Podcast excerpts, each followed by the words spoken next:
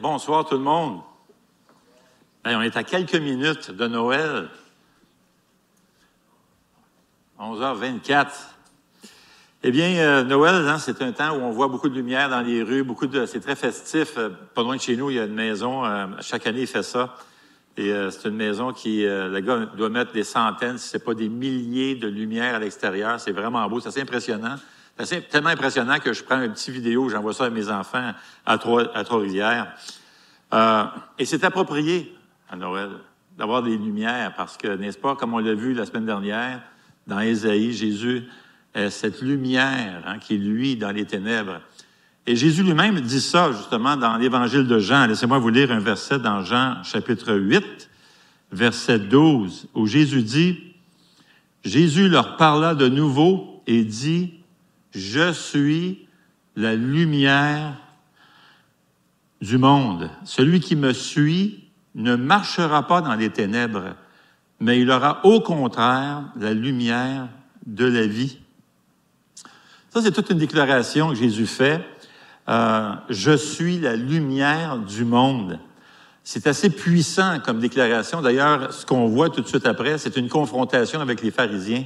Les pharisiens euh, sont, sont estomaqués, euh, scandalisés par ce qu'ils entendent, euh, de déclarer haut et fort que Jésus est la lumière du monde. C'est incroyable pour, les Juifs. C'est un blasphème. Vous allez voir pourquoi tantôt. Euh, maintenant, on apprend au verset, euh, la confrontation avec les pharisiens va durer jusqu'au verset 20, puis on apprend rendu au verset 20 que l'endroit où ça se passe, ça se passe dans ce qu'ils appellent le trésor, ou encore c'est dans le temple, dans la cour des femmes. Euh, il y avait beaucoup de monde dans cette cour parce que c'est là qu'on avait d'ailleurs les ce qu'on appelait les, les trompettes. C'est pour ça qu'ils appellent la cour des trésors. C'est appelé, on appelle ça la trompette parce que c'était en forme de trompette, mais c'était des genres de barils où les gens allaient déposer de l'argent. Il y en avait plusieurs près des colonnades. Et puis, c'est là qu'il y avait comme un, tout un système de dons désignés où tu mettais de l'argent pour différentes causes. D'ailleurs, c'est William Barclay qui s'est spécialisé dans l'ancien, dans cette époque-là. Il disait, ces trompettes favorisaient un programme de dons désignés. En raison des trompettes, les coffres à offrande, c'était une partie du temple qui était très, très, très importante et très occupée. Il y a plusieurs personnes. Maintenant, c'est l'endroit idéal, vraiment idéal parce que pour, pour, ce que Jésus va déclarer, ce qu'il va faire, c'est euh, il savait exactement quel moment et où faire cette déclaration-là. Je suis la lumière du monde. Parce que c'était ce qu'on apprend, c'était tout de suite après la fête. Maintenant, quelle fête? On apprend dans le chapitre 7, juste avant, on apprend que c'était la fête des cabanes, ou on appelle ça la fête des tentes, ou même la fête des tabernacles. Pourquoi? Parce que le mot original de tabernacle veut dire tente.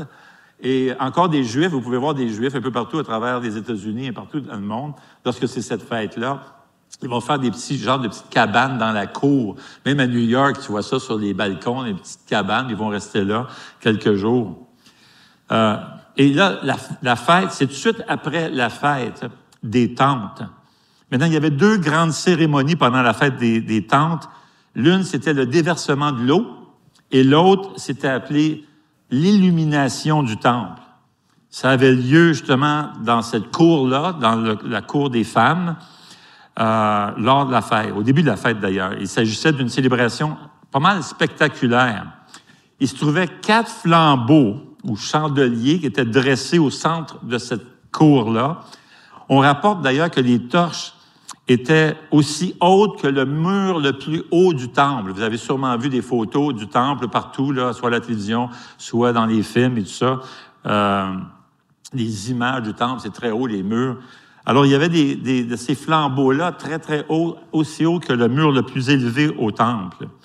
Euh, et au, au, sommet de ces chandeliers-là, c'était des chandeliers où il y avait plusieurs branches en or, se trouvaient des grands bols dans lesquels contenaient 65 litres d'huile. Il y avait même d'ailleurs une échelle pour chaque chandelier. Puis le soir, on trouvait des jeunes prêtres, des jeunes rabbins qui étaient en forme, qui étaient en santé pour monter jusqu'en haut, puis aller mettre de l'huile, ajouter de l'huile euh, pour allumer les mèches qui dépassaient. Alors, des grandes flammes qui, qui, qui illuminaient la région, ça illuminait non seulement tout le temple, mais aussi même une partie de la ville de Jérusalem. C'était vraiment spectaculaire.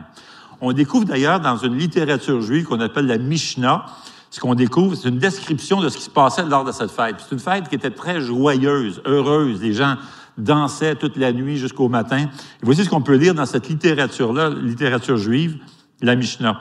Ils disent, les hommes de piété et de bonnes œuvres dansaient devant elle, tenant des torches allumées dans leurs mains, et chantaient des hymnes et des louanges. Et d'innombrables lévites jouaient des harpes. C'était un orchestre, un band. Là. Ils jouaient des harpes, des lyres, des cymbales, des trompettes, puis des instruments de musique. Comme on a vu tantôt. C'était comme ça. Là. Et c'était comme, comme ça chaque soir de la fête des cabanes. Euh, c'était vraiment la fête. Les gens dansaient jusqu'au matin, d'ailleurs. Il s'agissait d'une fête qui célébrait cette grande colonne de feu qui avait eu lieu dans le désert, dans l'Ancien Testament, qui avait conduit et dirigé le peuple d'Israël à travers le désert pour les mener vers la terre promise. Ce grand feu que Dieu envoyait pour diriger son peuple en plein milieu du désert vers la terre promise. Et c'est dans ce lieu, euh, alors que la fête vient de terminer, il y a probablement des, de la fumée les flammes viennent de s'éteindre, il y a de la fumée, et c'est à cet endroit et à ce moment-là, suite après la fête, et là où la lumière vient de s'éteindre, où Jésus choisit d'élever sa voix au-dessus de la foule et de proclamer, Je suis la lumière du monde. Celui qui me suit ne marchera jamais dans les ténèbres, mais il aura la lumière de la vie rien n'aurait pu être aussi spectaculaire que d'annoncer que Jésus est la lumière du monde à ce moment-là. Les grandes torches du temple symbolisaient la gloire de Dieu, c'est-à-dire ce qu'on appelle la Shekinah, c'est la présence de Dieu. Les grandes torches du temple symbolisaient la présence de Dieu, cette gloire. Alors, ce que Jésus est en train de déclarer, ce qu'il est en train de dire, en fait, c'est ceci. Vous souvenez-vous de la colonne de feu qui s'est interposée entre vous et les Égyptiens près de la mer Rouge, la colonne qui vous a protégé, guidé dans ce voyage vers la terre promise? Vous vous souvenez? Il dit, c'est moi. C'est ça qu'il est en train de dire. C'est moi. À moi ça. Je suis la lumière du monde. Je suis cette gloire, cette Shekinah qui est la présence de Dieu. En fait, Jésus est en train de se déclarer Dieu. À maintes reprises, Dieu est appelé la lumière dans l'Ancien Testament. Presque le dernier verset de l'Ancien Testament que l'on trouve dans Malachie, chapitre 3, verset 20, on peut lire ceci. Mais pour vous qui craignez mon nom, le soleil de justice se lèvera et la guérison sera dans ses ailes, dans ses rayons. Lorsque Jésus était bébé, Siméon l'a appelé lumière pour éclairer, éclairer les nations et gloire d'Israël, ton peuple, dans Luc 2. Jésus est la lumière du monde. Alors, pour contrer les ténèbres du mensonge, Jésus est la lumière de la vérité. Pour contrer les ténèbres de, l'ignorance, Jésus est la lumière de la sagesse. Pour contrer les ténèbres du péché, Jésus est la lumière de la sainteté. Pour contrer les ténèbres de la tristesse, Jésus est la lumière de la joie. Pour contrer les ténèbres de la mort, Jésus est la lumière de la vie. Dans Jean 8, Jésus dit pas seulement qu'il est la lumière du monde, mais que même les bienfaits et le réconfort qui accompagnaient la nuée dans le désert vers la terre promise venaient de lui.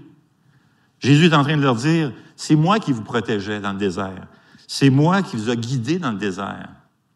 C'est moi qui a enveloppé même le tabernacle, toute de cette nuée, cette présence de Dieu. D'ailleurs, c'est moi qui ai entré dans le temple de Salomon, qui le remplit d'une telle gloire que même les prêtres pouvaient même pas se servir, ils voyaient plus rien. Et ça, c'était la présence de Dieu. Jésus est en train de dire, c'est moi ça. Je suis la gloire de la Shekinah. Je suis Dieu. Et on a besoin de se rappeler de ça lorsqu'on passe par des moments sombres de notre vie, n'est-ce pas? On a besoin de se rappeler que Jésus est la lumière de la vie. Dans tous les domaines, il est la réponse. Verset 12 dit, Celui qui me suit ne marchera pas dans les ténèbres, mais il aura au contraire la lumière de la vie. La lumière des immenses chandeliers lors de la fête des tentes projetait très loin non seulement tout le temple, mais ça, ça éclairait même presque une bonne partie, en tout cas, de la ville de Jérusalem. D'ailleurs, on peut lire dans, dans, un, dans une source juive de l'Antiquité ce qui suit. Il dit, il n'y avait pas une seule cour à Jérusalem qui ne reflétait pas sa lumière. Et c'est ce que Jésus veut faire dans notre vie. Il veut rayonner dans chaque partie de notre vie. Et contrairement au chandelier du temple, qui était temporaire, Jésus est la lumière qui s'éteint jamais. Et il est la lumière à suivre, comme dans le désert. Tout comme Israël a suivi la colonne de feu dans le désert, vers la terre promise, nous aussi, nous suivons le Seigneur et nous voulons marcher avec lui vers ce que justement Alexandre disait, qu'un jour Jésus va revenir et il va nous emmener dans la vraie terre promise à la fin des temps. Et Jésus promet que celui qui le suit, non seulement ne marchera pas dans les ténèbres, mais il aura la lumière dans sa vie. Ça dit au verset 12, celui qui me suit ne marchera pas dans les ténèbres, mais il aura la lumière de la vie. Voyez-vous le mot avoir, il va avoir. Ce que Jésus est en train de dire, c'est que non seulement la lumière va entrer dans votre vie lorsque tu viens à Jésus par la foi, mais on devient à notre tour des rayons de cette lumière, des rayons de lumière du Seigneur, un témoignage de Jésus-Christ. Et c'est ce que Paul dit dans Éphésiens 5.8. Il dit, vous étiez autrefois ténèbres, mais maintenant vous êtes lumière dans le Seigneur. Vous savez, récemment, je ne sais pas si vous avez remarqué dans les nouvelles, il y avait une mobilisation des enseignants et du personnel du soutien devant le bureau du ministre la semaine dernière, mercredi. Euh, puis il y avait une longue file de personnes, de personnel en fait, qui se tenaient debout sur le trottoir. Puis ils avaient leur cellulaire allumé. Je ne sais pas si vous avez vu ça dans les nouvelles. Ils allumaient la fameuse flashlight qu'on a ici après le cellulaire. Puis il y avait plusieurs, plusieurs enseignants qui étaient là, puis avec euh, la lumière allumée.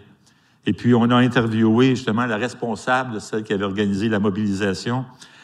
Et ce qu'elle a dit, c'est que nous avons besoin d'une lueur d'espoir. Et on comprend, à cause de la pression qu'ils ont, le nombre d'élèves dans les classes, on comprend très bien et on approuve ça. Mais vous savez, nous avons besoin aussi de réaliser, encore plus important que ça, c'est que chacun de nous avons besoin d'espoir. Et cet espoir, ça se trouve en Jésus-Christ, car il est la lumière de la vie. C'est en lui que se trouve la vie éternelle. J'aimerais profiter de cette occasion pour vous souhaiter joyeux Noël et que le Seigneur puisse vraiment rayonner dans votre vie. Que le Seigneur vous bénisse.